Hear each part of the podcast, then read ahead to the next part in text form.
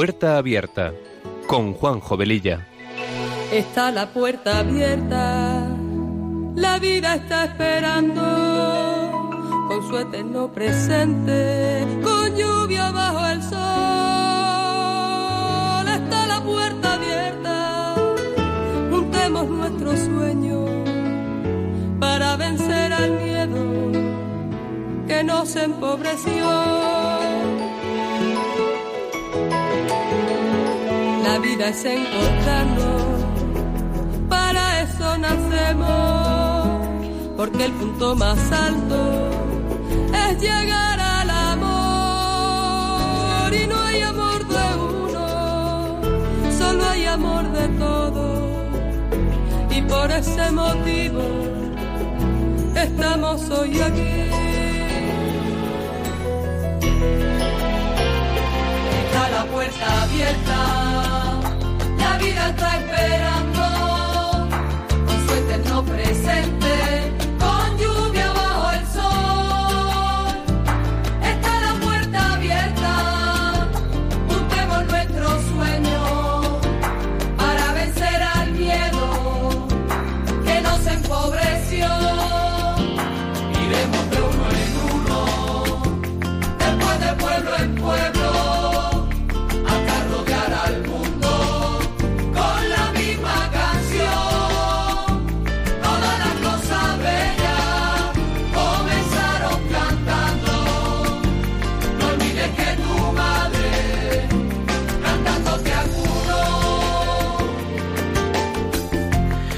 Pues queridos oyentes de Radio María, muy buenas tardes. Eh, comenzamos este programa de Puerta Abierta que se emite los sábados de 3 a 4 de la tarde con una frecuencia quincenal. Con estos buenos deseos nos ponemos en manos de nuestra Madre María y del Espíritu Santo para que sean ellos los conductores del mismo y que a través de esta emisora podamos llegar a muchas personas. Nuestra sintonía dice mucho de lo que es este programa de lo que este programa pretende ser. Un programa que sea una puerta abierta a temas actuales y acompañado de buena música, porque las canciones ponen palabras a aquello que sentimos y que no podemos o no sabemos expresar. Y todo esto dentro de un ambiente distendido en el que también podamos compartir la buena noticia del Evangelio. Pasada la primera media hora del programa, aproximadamente abriremos nuestras líneas para charlar con vosotros. También tenemos un correo electrónico, puerta abierta, todo en minúscula, arroba radiomaria.es. Y como dice nuestra sintonía, está la puerta abierta a la vida. La vida nos está siempre esperando. Y sin más preámbulos, pues empezamos.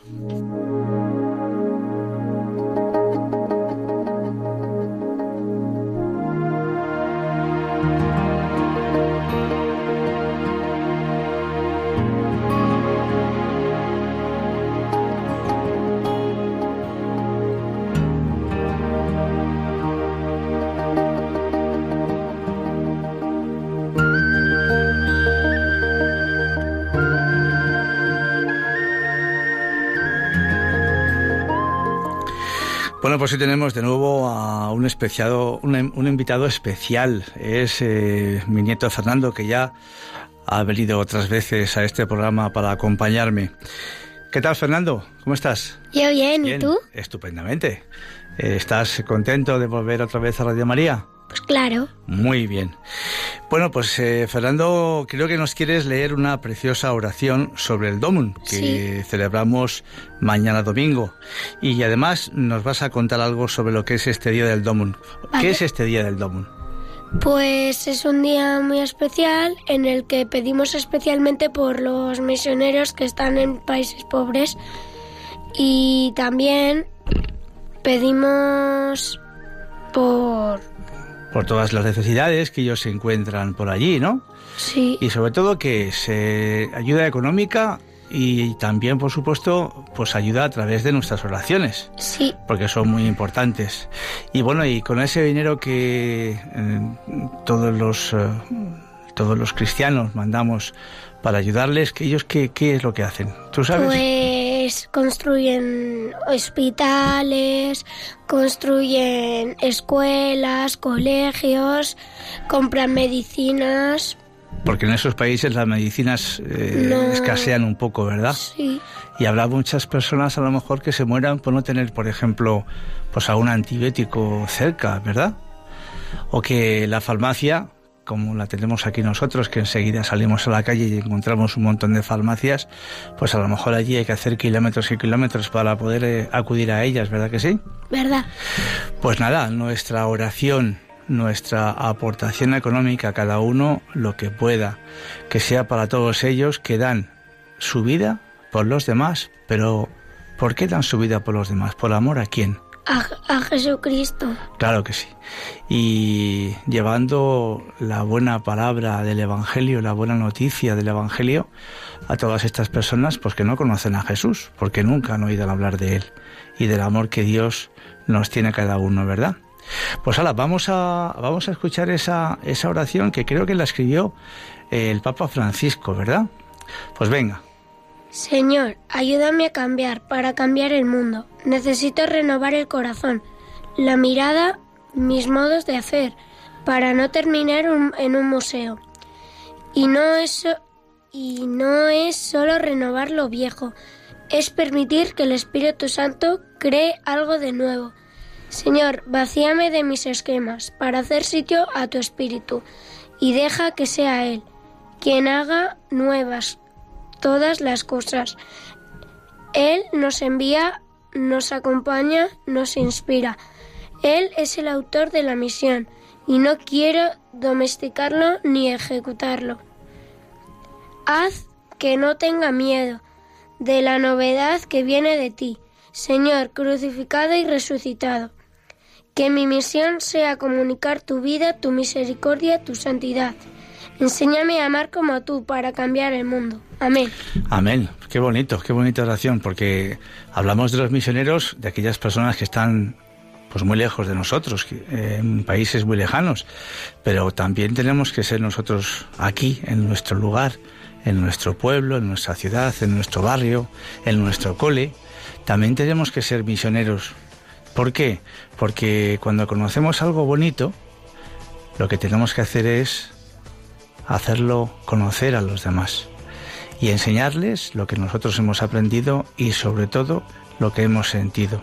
Y eso es lo que hace cualquier misionero, o bien a miles de kilómetros, o bien, pues como aquí en Radio María, tan cerquita que estamos, lo mismo. ¿eh?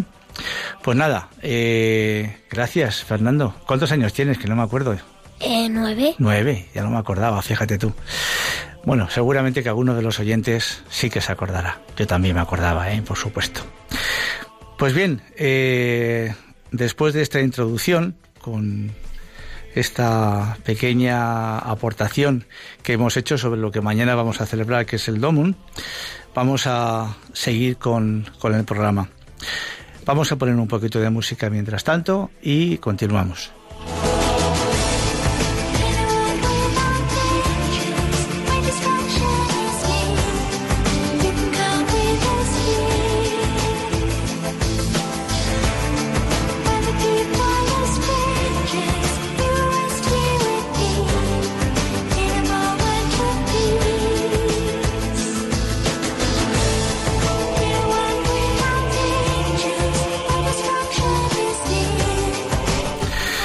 El Papa Francisco nos ha invitado a todos los católicos este mes de octubre a través de su red mundial de oración a rezar el Santo Rosario con especial devoción, pidiendo a la Virgen María y al Arcángel San Miguel que ayuden a la Iglesia en estos tiempos de crisis y tribulación y que la defiendan de los ataques del maligno, recitando al concluir el Rosario unas oraciones que seguro que muchos conoceréis.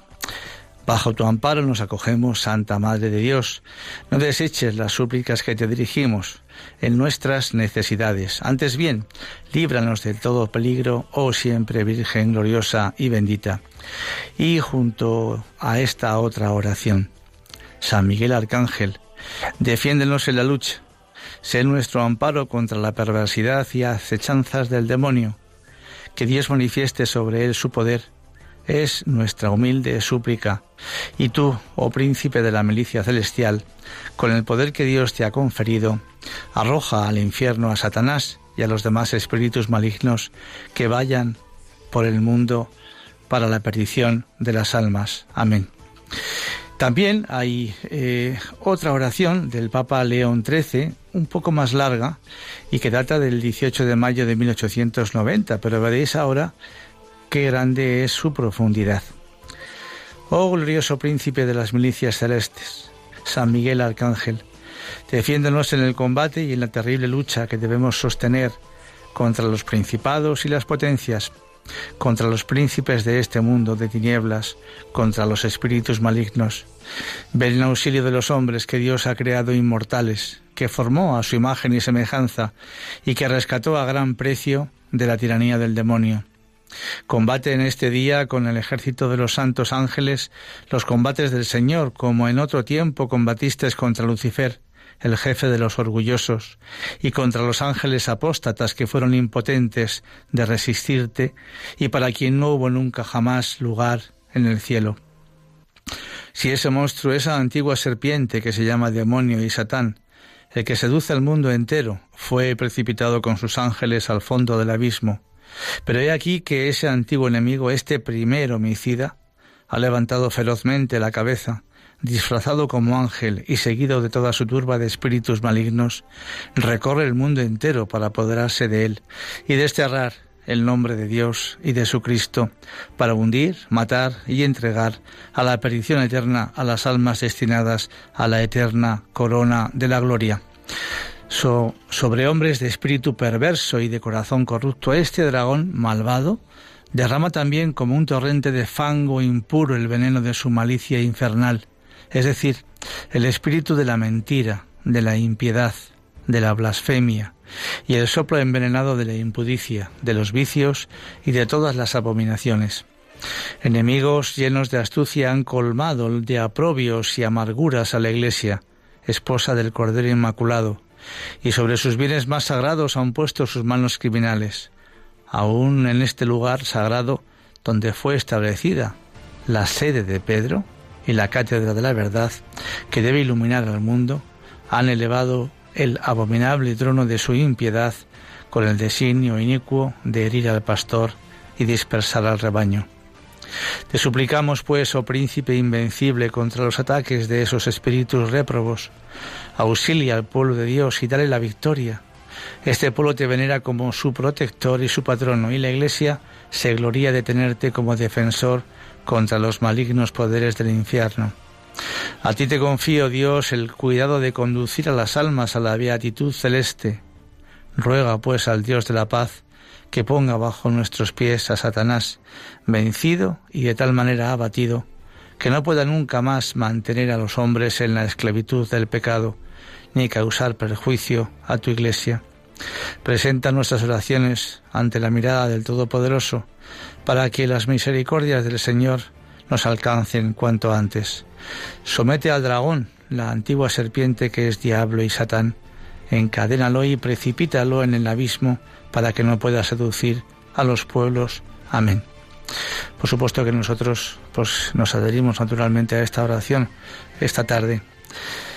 Tengo que deciros que después de, tras las reformas conciliares, esta oración quedó suprimida, pero durante mucho tiempo estuvo inmersa en la Santa Misa como legado del primer pontífice del siglo XX, que, que fue San León XIII.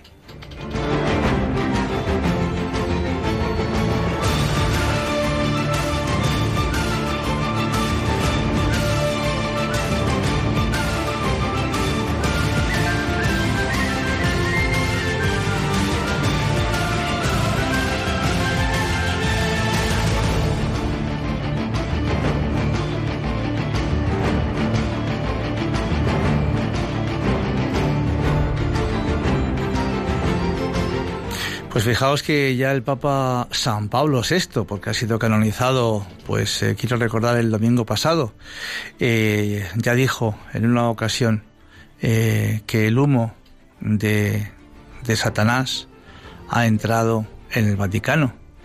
Pues además luego hablaremos un poquito de los ataques que tuvo el Papa Pablo VI en su momento, pues eh, precisamente pues por hablar de todos estos temas. Pero vamos a centrarnos un poco en esta oración del Papa León XIII, que por cierto tuvo uno de los pontificados más largos de la historia.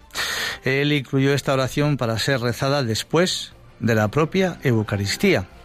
No se trataba de una oración corriente, se trataba de una oración aislada con carácter de exorcismo, rarísima en la liturgia romana, y una oración contra Satanás, introduciendo la invocación al arcángel San Miguel. Eran súplicas añadidas en tiempos de tribulación, como decía también al principio el Papa Francisco, por las grandes intenciones de la Iglesia en las que debía participar también el pueblo de Dios. ¿Y por qué el Papa León XIII escribió esta oración y además ordenó a todos los obispos del mundo que se rezase después de cada misa? Pues el motivo fue el siguiente. El 13 de octubre de 1884, el mismo Papa experimentó una visión horrible. Después de celebrar la Eucaristía, estaba consultando sobre ciertos temas con sus cardenales en la capilla privada del Vaticano, cuando de pronto se detuvo al pie del altar y quedó sumido en una realidad que sólo él veía.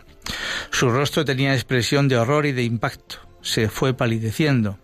Algo muy duro había visto. De repente se incorporó, levantó su mano como saludando y se fue a su estudio privado.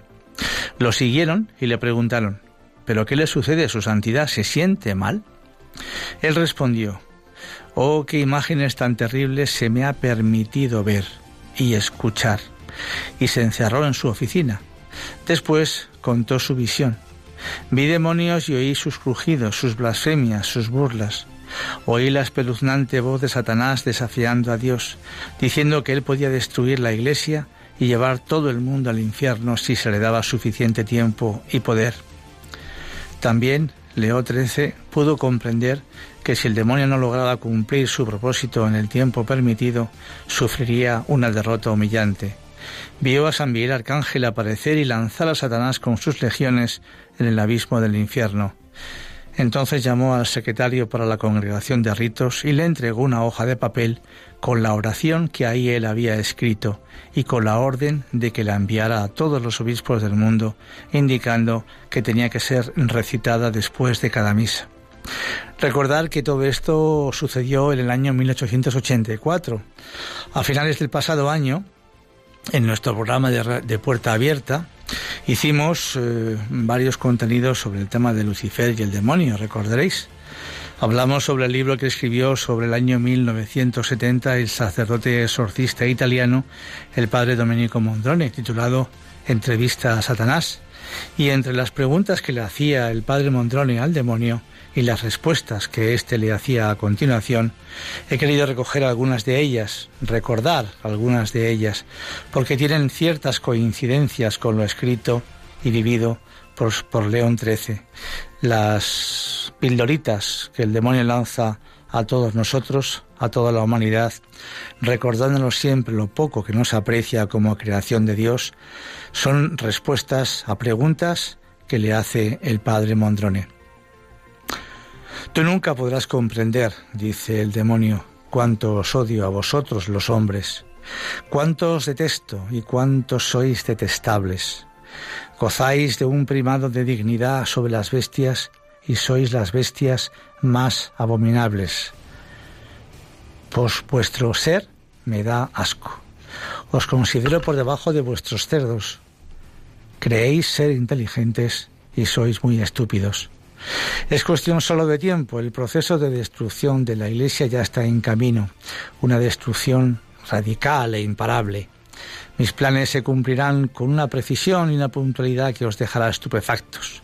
Pronto esta vieja y podrida carcasa seguirá la suerte de otras tantas instituciones que han resistido un cierto tiempo y después han desaparecido. En otra parte sigue el demonio hablando el odio es nuestro elemento, nuestra fuerza y procuramos extenderlo por todas partes. Queremos introduciros en él a todos vosotros, marmotas humanas. Hoy nos servimos del odio de razas, del odio de clases, del odio de ideologías y desencadenamos con esto ciclones de catástrofes y hacemos verter ríos de sangre. También podemos leer en este libro del padre Mondrone que el diablo es el mayor maestro de los engaños que es un embustero de incomparable astucia, que no actúa al descubierto, sino en lo escondido, que trabaja en la sombra y siempre considera como inteligentes a quienes no creen en sus artimañas e incluso niegan su existencia. Así los primeros en caer en sus redes son precisamente los sabiondos, los llamados espíritus fuertes, los grandes iluminados de la ciencia de este mundo. La astucia más perfecta del demonio, escribió Charles Baudelaire, que fue poeta y ensayista fallecido en 1867, consiste en persuadirnos de que Él no existe. Negar por eso la existencia y la acción del maligno es comenzar a asegurarle ya su victoria sobre nosotros.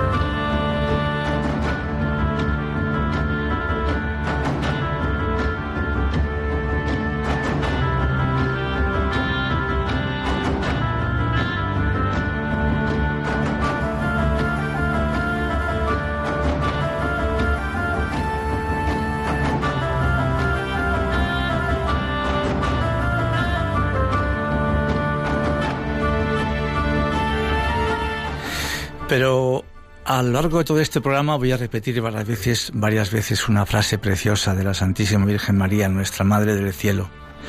Palabras que ella dijo en Fátima. Al final, mi inmaculado corazón triunfará. Eso lo repetiré durante el programa en varias ocasiones. Y todo este pequeño resumen que hemos hecho está escrito en el año 1974, cuando el padre Domenico Mondrone publicó esta entrevista a Satanás, unos 80 años después de la visión del Papa León XIII.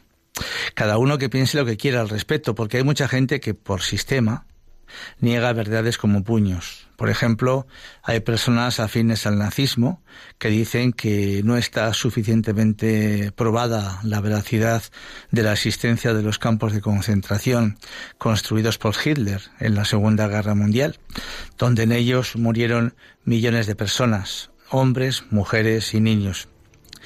También eh, me acuerdo ahora mismo que mm, me parece que esta próxima semana se va a proyectar una película que tiene presencia de actores españoles eh, sobre el campo de concentración de Mauthausen.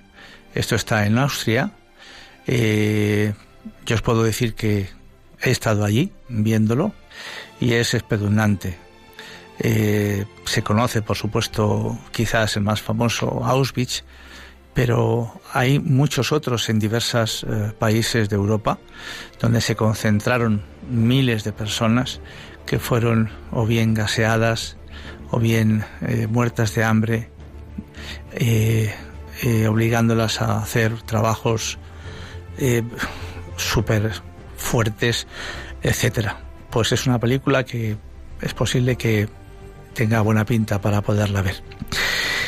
Bien, y la pregunta entonces que nos hacemos constantemente es la siguiente. ¿Existe el infierno? ¿Existe el demonio? Porque son temas que, si os fijáis, en nuestros ambientes, pues no se habla prácticamente de esto, porque enseguida se nos ataca, se nos achaca, se nos eh, juzga de casposos, trogloditas, eh, esto pasó a, la historia, etcétera. Y a las pruebas hay que remitirse, evidentemente. Decía el reconocido converso inglés eh, Chesterton, que murió en el año 1936, que fue un gran periodista y uno de los grandes escritores del siglo XX, que en su juventud flirteó con el nihilismo y el ateísmo y practicó a la vez el espiritismo, que luego al final veremos un poquito por qué también cito esta parte de Chesterton, y que jugando a la Ouija, con su querido hermano, experimentó la existencia de un ser espiritual, esencialmente malvado, el diablo. Chesterton dedujo que si existía tal ser, tenía que existir muy por encima y mucho antes, tenía que existir muy por encima y mucho antes que él, Dios.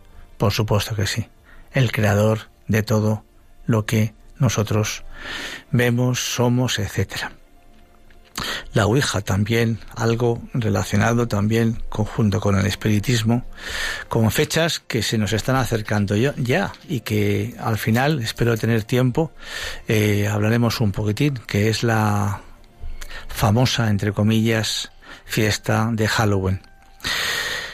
Pues eh, Chesterton decía que a pesar de jugar con fuego, como él mismo cuestionaría, Dios le sonreía desde la eternidad y seguía unido a la religión por un tenue hilo de gratitud, experiencia en nada ajena a la de miles de personas que hoy se ven esclavizados por el esoterismo, el ocultismo, las sectas, la New Age, a quien el propio Chesterton advertía con profética humildad.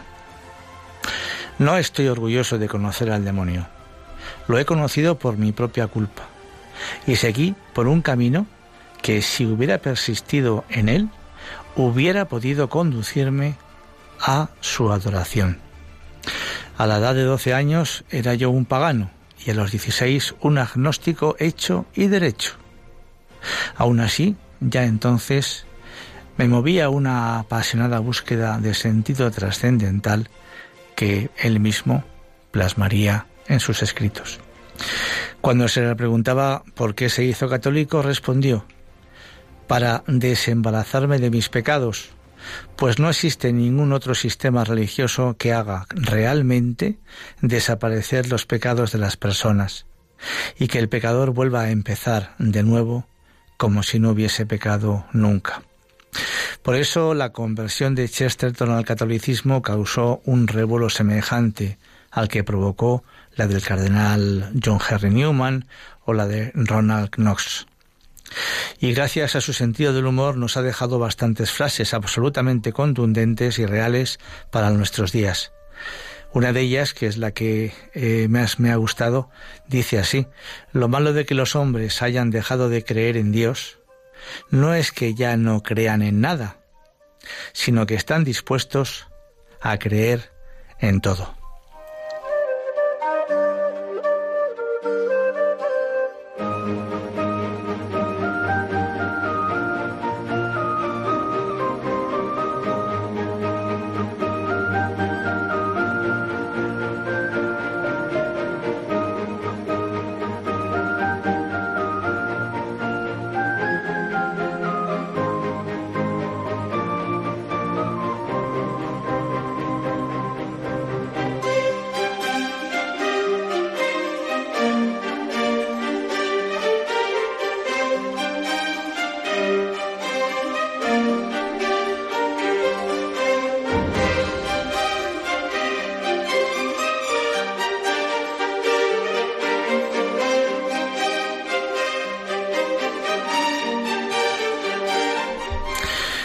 Comentaba mi compañero Germán que me he hecho siempre eh, el propósito de, presentarle en el programa porque es mi compañero que sin él yo aquí no podría hacer nada. Él es el, el, dueño y señor de los botones, de subir y bajar canciones, de coger llamadas, etcétera. Me comentaba ahora mismo qué frase más mm, contundente. Lo malo de que los hombres hayan dejado de creer en Dios. No es que ya no crean en nada, sino que están dispuestos a creer en todo. A mí me hace gracia porque hay noticias en la televisión, que vosotros las oiréis igual que yo, que dicen, se ha encontrado en, pues no sé, en un lugar de, de la selva, mm, eh, yo qué sé, mexicana, una piedra o un fósil de un animal que tiene 654.000 años y decimos, oye, ¿sabes que han encontrado una piedra o un fósil en tal sitio, en tal lugar, que eh, tiene unos 654.000 años? ¡Qué barbaridad! Y no lo creemos. Y yo digo, ¿y por qué no pueden ser 236.000 o 524.000 o qué sé yo qué? Tantas cosas no las creemos porque sí. Y estas cosas que vemos testimonios de personas, desde luego, mucho más importantes que yo, que dan pues lo que ellos han visto, vivido, sentido, su propio testimonio. Y, no nos lo creemos. Es, un problema de autosuficiencia, de soberbia humana, de orgullo, porque ojo, que todos estas, estos tres adjetivos calificativos que yo acabo de dar son los que se le, se le ponen siempre al maligno, al diablo, a Satanás. Soberbia, orgullo, todas estas cosas, ¿verdad? Pues cuando llegó la muerte de este buen hombre de Chesterton, el cardenal Eugenio Pacelli, futuro Pío XII, envió a su familia un telegrama de condolencias en nombre del Papa Pío XI, que era en ese momento el que estaba en Roma como Papa de la Iglesia Universal.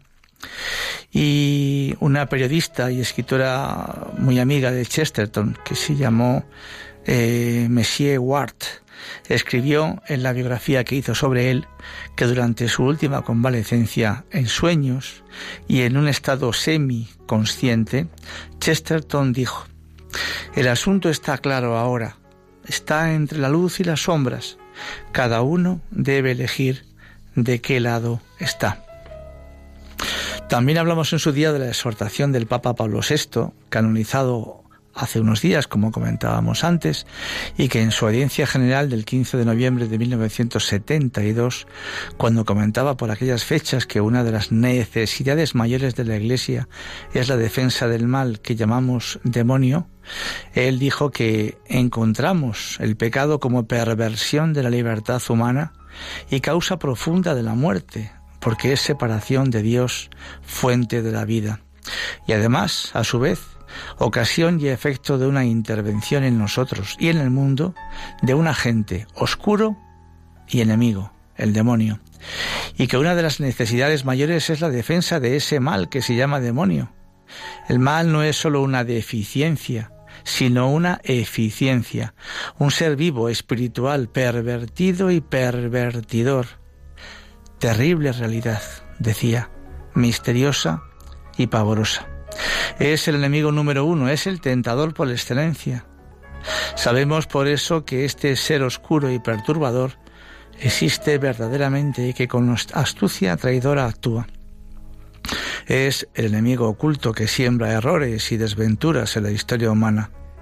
Es el pérfido y astuto encantador que sabe insinuarse en nosotros por la vía de los sentidos, de la fantasía, de la concupiscencia, de la lógica utópica o de desordenados contactos sociales en el juego de nuestro obrar para introducirnos a desviaciones tanto más nocivas cuanto conformes a la apariencia de nuestras estructuras físicas o psíquicas o de nuestras instintivas y profundas aspiraciones.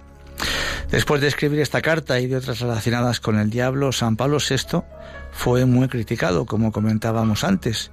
Como escribió el filósofo y profesor de filosofía en Génova, Michel Federico Siaja, en un artículo publicado el 7 de febrero de 1975 en el periódico Tempo de Roma, con el título Satanás entre nosotros, y escribía, entre otras cosas, este periodista. Mal le fue al Papa Pablo VI hace algún tiempo por haber aludido al diablo en el sentido del Antiguo y del Nuevo Testamento. Fue acusado de retorno al medievo, de oscurantismo, de superstición, de ofensa en pleno 1974 a la ciencia y al espíritu científico racionalista y progresista. ¿Qué os parece? Año 1974 año 2018, cerca de 40 años, hoy que todo ha avanzado mucho más, ¿qué piensa mucha gente de todo esto?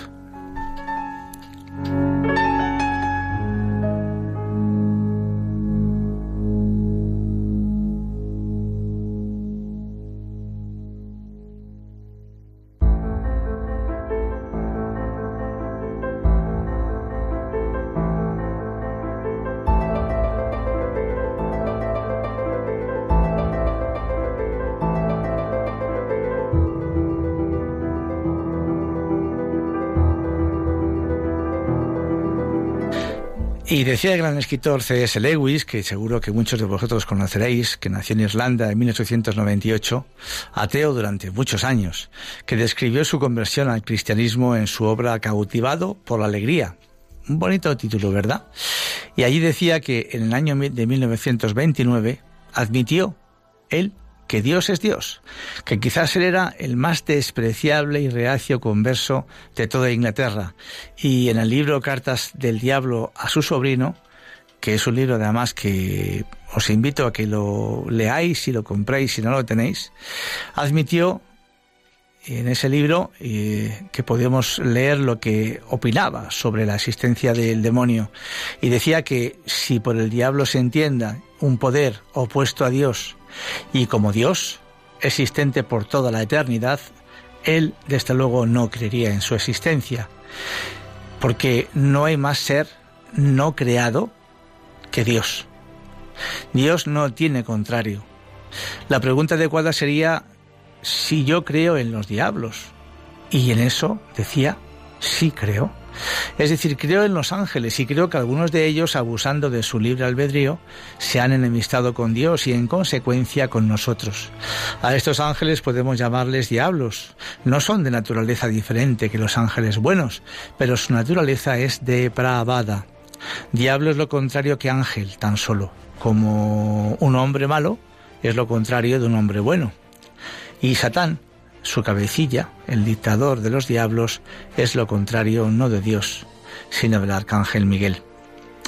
Y después de todo lo que hemos comentado, la exhortación del Papa Francisco, la oración especial del Papa León XIII, la exhortación del Papa San Pablo VI, los comentarios de Chesterton y de C.S. Lewis sobre el diablo, no quisiéramos terminar sin pasar siquiera brevemente por las fechas en las que casi nos encontramos de la fiesta, entre comillas, de Halloween, ahora que ya estamos llegando a la verdadera fiesta de todos los santos.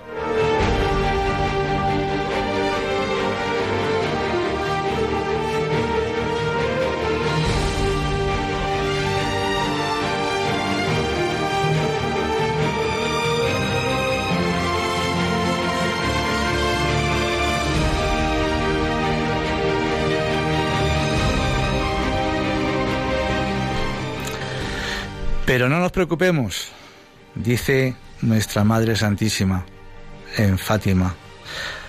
Y hoy mismo, desde aquí, desde estos micrófonos de Radio María, al final mi Inmaculado Corazón triunfará.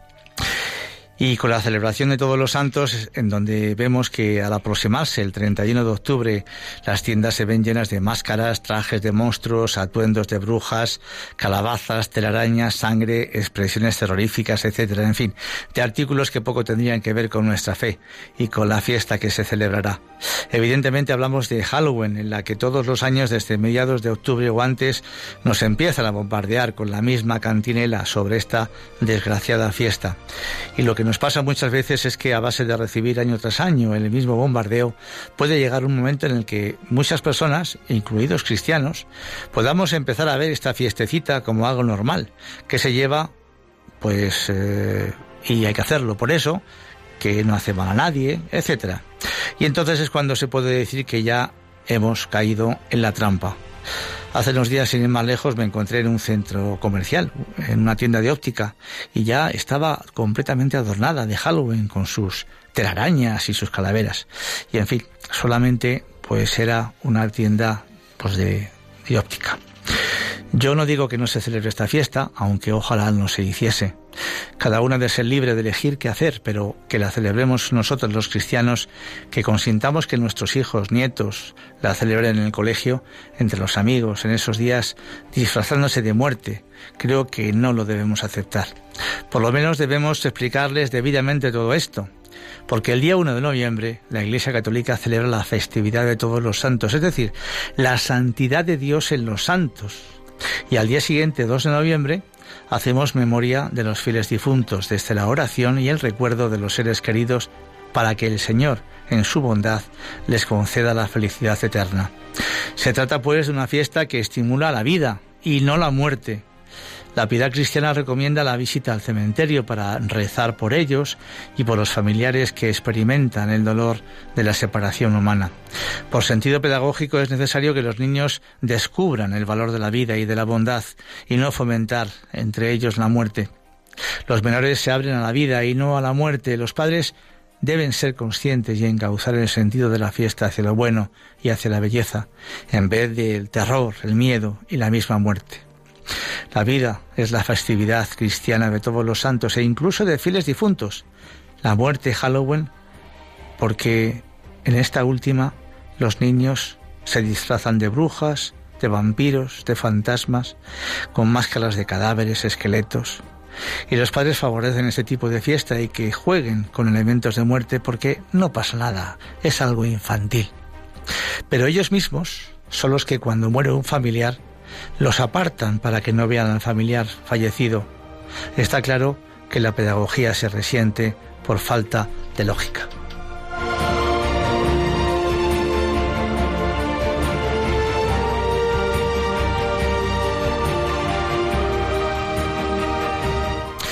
Pues vamos a hablar con vosotros, vamos a abrir nuestras líneas. El teléfono de llamada es el 91 005 9419 91 005 9419. Estamos en Radio María, estamos en el programa Puerta Abierta que se emite quincenalmente de 3 a 4 de la tarde. Aquí estamos.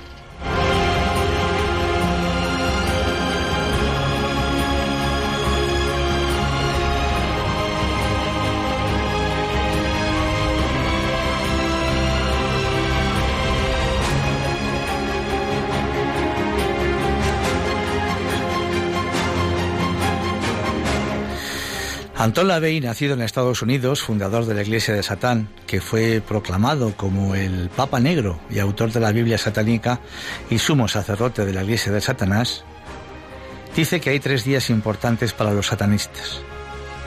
El cumpleaños de LaVey, el 30 de abril, y el más importante, Halloween. LaVey dice que es esa noche la noche por excelencia de los poderes satánicos, ocultos y de brujería. Por otro lado, el 31 de octubre, de acuerdo a la enciclopedia World Book, quizá la enciclopedia impresa en lengua inglesa más vendida del mundo, Halloween es la víspera del año nuevo para la brujería y dice que es el principio de todo lo que es frío, oscuro y muerto. Hollywood ha contribuido también a la distorsión de esta fiesta creando una serie de películas como Halloween, en las cuales la violencia gráfica, los asesinatos, etc., crean en el espectador el estado de angustia y ansiedad.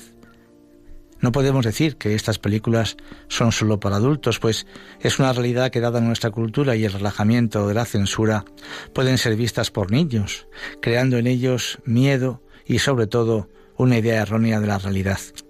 Esta fiesta se ha ligado de tal manera al ocultismo que es un hecho comprobado que la noche del 31 de octubre en muchos países se realizan misas negras, cultos espiritistas y otras reuniones relacionadas con el mal y con el ocultismo. Adelante, Sergio. Buenas tardes. Sergio, ¿qué tal? Bien, buenas tardes. Paz y bien. Paz y bien, Sergio. Muy, muy certero, Juanjo, como toda la emisora, qué duda cabe. Nada, decir que a los niños con vocación al matrimonio, eh, decirle a ver si les gustaría una novia, un novio con los dientes ensangrentados, ese tipo de cosas, y etcétera. ¿Te gustaría que tu novia, tu novio fuera así en un futuro? Eso por ahí. Después las calabazas, yo no conozco otro uso que para comer, que la crema de calabaza está exquisita. Por cierto, yo la hago estupenda.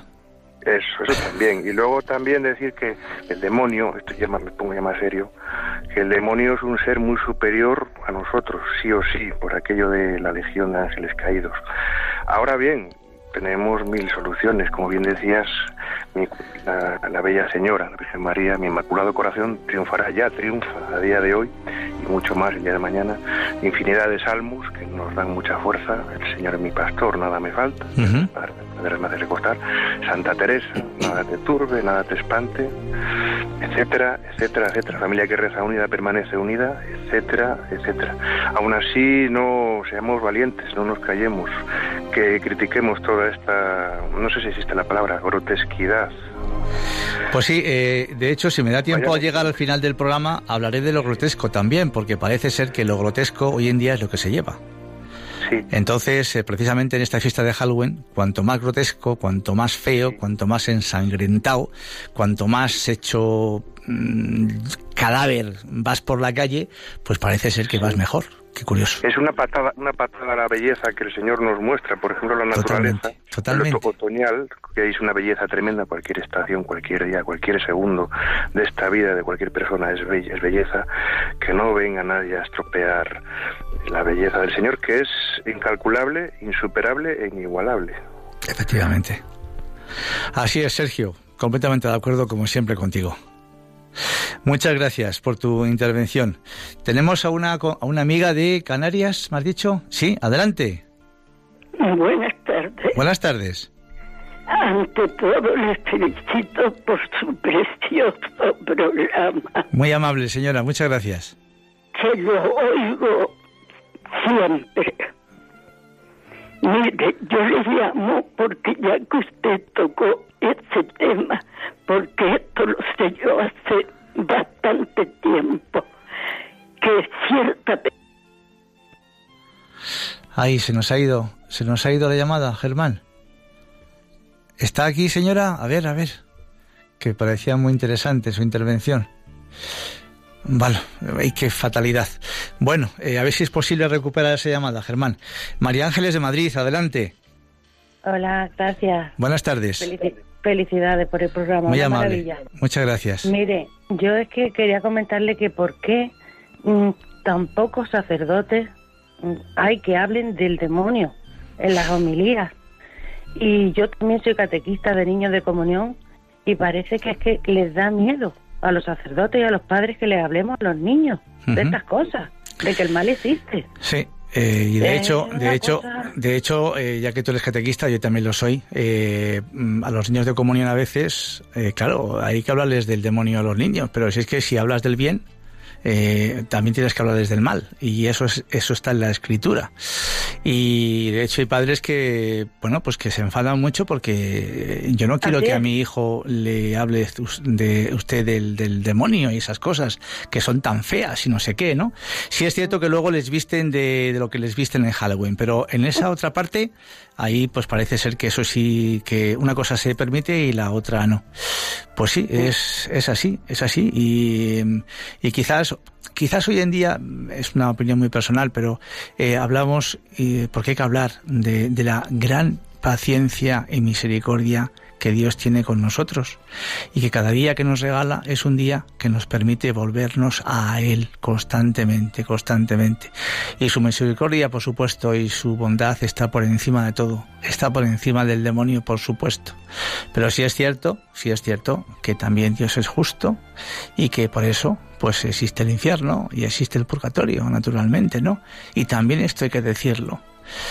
Pues, eh, María Ángeles, no sé si te he cortado, si estás ahí o querías apuntarle alguna cosa más. Dime. Sí, una cosa muy importante. Mira, yo vivo en Alcalá de Henares, cuidando de mis padres. Y hay en la noche de Halloween de Todos los Santos, es para invitar a todo el mundo que pueda que venga por la noche. Es una cosa maravillosa. ¿Dónde? Y en el cielo, en Alcalá de Henares. ¿Alcalá de Henares? Sí, por la noche. En la noche de los santos. Todos los niños se visten de santos. Qué bien. Y el, y el Santísimo sale por las calles. y vamos todo el mundo cantando.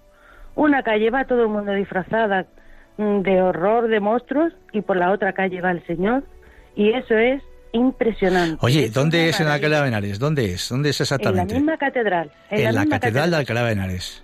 Sí, señor. Perfecto. Es una maravilla, es una maravilla porque ves el contraste, ves la alegría y la belleza y ves la monstruosidad y el horror y las tinieblas. La noche del 31 ¿Eh? de octubre. La noche del 31 de octubre, ¿no? Sí, señor. Perfecto. Oye, qué bien. Vienen y lo ven. Sí. Qué bien, María Ángeles. Yo de momento se lo voy a a ver si le animo a mi párroco a que también lo podamos hacer nosotros. Muy pues muchas gracias, María Ángeles, por tu testimonio. Un abrazo, hasta luego. Adiós. Germán, ¿a quién tenemos ahora? Sí, vamos a hablar con nuestra amiga de Gran Canaria, que antes cortamos la, se cortó la comunicación. Adelante. Es que se cortó. Sí, se cortó.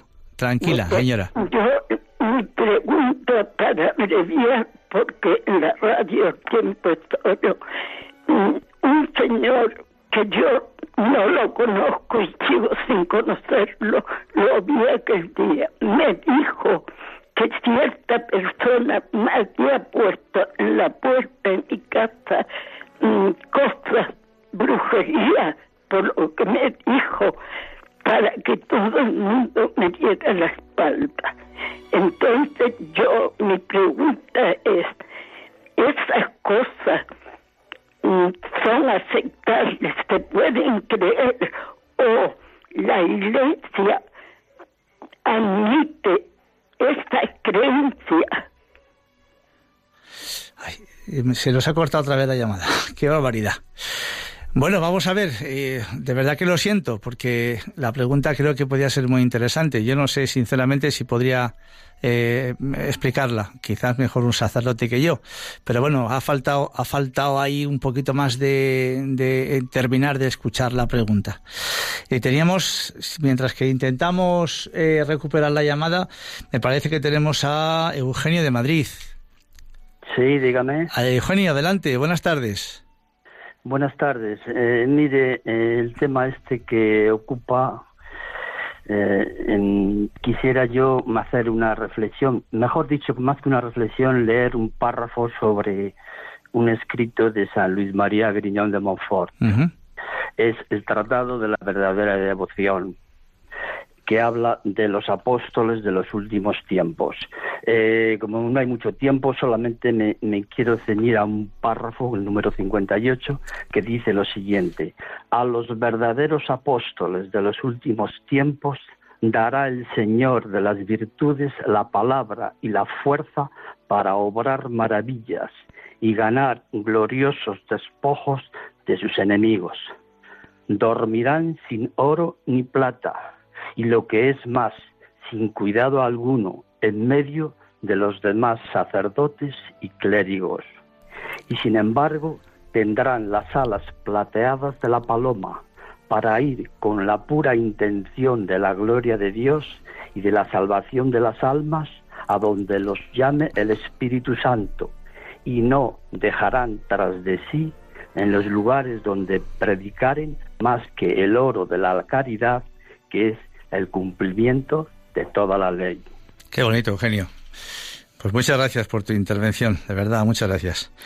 Y tenemos también a Antonia de Córdoba, me parece, ¿no? Antonia, adelante, buenas tardes.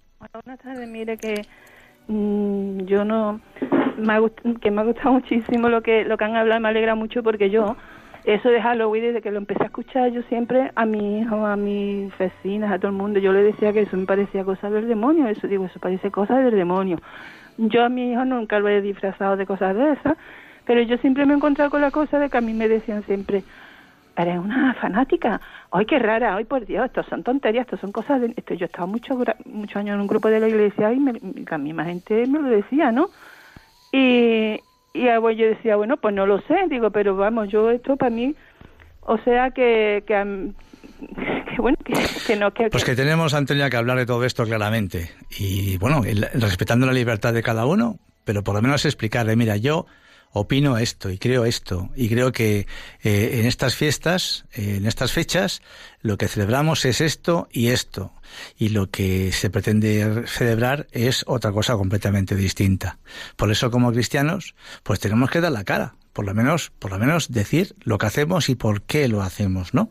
Yo creo que además hoy en este programa se han dado suficientes ejemplos, inclusive hasta del mismísimo Antón Lavey, que, que, es un señor de carne y hueso, ¿eh? que no es ningún fantasma, es un señor de carne y hueso que, que dijo lo que dijo, que es lo que acabamos de decir hace un momento, y que son fechas en los que en muchos lugares, a lo mejor en tu barrio, en tu comunidad de vecinos o qué sé yo dónde, pues es simplemente la bromita del truqui trato y todas esas cosas, ¿no? Pero hay otros muchos lugares que eso trasciende a más. Y eh, hay ouijas, y hay ocultismo, y hay tantas otras cosas, pues porque, pues porque es la diversión del demonio. Y es lo que tenemos que decir nosotros. Cada uno después que crea lo que quiera. Nosotros no tenemos por qué convencer a nadie simplemente tenemos que decir lo que tenemos que decir y ya está. Y por eso, pues, eh, que no nos metamos en, en, estos, en estos berenjenales, ¿verdad? De, de fiestas malqueridas y totalmente influenciadas por, pues por, quién sabe quién, por supuesto, ¿no? Entonces, eh, la experiencia moral o religiosa que le damos a nuestros hijos es que para divertirse, pues que tienen que usar disfraces de todas estas cosas, ¿no? Y personajes que están realmente eh, enganchados con el mal y el ocultismo. Y promovemos, de hecho, sin darnos cuenta y sin quererlo, seguramente, que el mal y que el demonio y el mal son solo fantasías, que son parte de un mundo irreal, que nada tienen que ver con nuestras vidas y que por lo tanto no nos afectan. Por eso la experiencia religiosa moral después de esta fiesta pues es entrar en un de nuevo en el relativismo religioso, con lo cual vamos permitiendo que nuestra fe y nuestra vida cristiana se vean por supuesto pues eh, debilitadas. No nos metamos en estos berenjenales. El perro está encadenado, ese perro, Pedro, ese perro rabioso que está siempre encadenado y que si nosotros no nos acercamos a él, él no nos puede hacer nada pero si nos acercamos al final nos acaba pegando el bocado, por supuesto, ¿verdad? Pues no celebremos entonces Halloween, celebremos el Día de Todos los Santos y el de los difuntos, como la Iglesia lo viene haciendo desde hace muchos siglos. Hagamos lo que nos decía María Ángeles de Madrid, pues una procesión por las calles, qué bonito. Oye, pues cada uno que, que se ponga en la fila que quiera. Yo me pongo con los que tienen el, puñal encima de la cabeza y van llenos de sangre y con, una máscara de calavera y arrastrando cadenas y qué sé yo qué. Y yo me pongo esos que vayan con, con la muerte, con, con lo oscuro, y yo me pongo en esta otra fila en la que adoramos la luz, la belleza, como decía Sergio de León, la luz, la belleza, el amor, eh, tantas cosas positivas, ¿no? La grandeza de la naturaleza, tantas cosas. Pues al final y hoy mismo, el sagrado, inmaculado corazón de nuestra Madre María triunfará. Nos vamos, nos vamos corriendo porque ya el tiempo se termina. Eh, un verdadero placer, como siempre, estar con todos vosotros. Os emplazo al sábado 3 de noviembre, Dios mediante, a encontrarnos de nuevo en este programa de Puerta Abierta a las 3 de la tarde. Podéis seguir en nuestra sintonía escuchando a continuación el programa Maestros, enséñanos a orar. Esta oración que el Papa Francisco nos pide a todos nosotros, que nos, que nos incluyamos también nosotros mismos en esa oración de plegaria, de petición, para que pues eh, el Arcángel San Miguel nuestra Madre María Santísima, pidan a Dios por su iglesia hoy tan perseguida como siempre también lo ha sido. Gracias y un saludo muy cordial y que Dios os bendiga a todos. Feliz fiesta de todos los santos.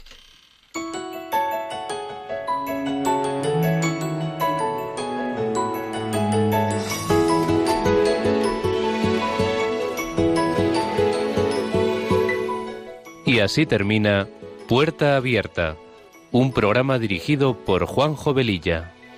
Está la puerta abierta, la vida está esperando, con su eterno presente, con lluvia bajo el sol. Está la puerta abierta, juntemos nuestros sueños para vencer al que nos empobreció.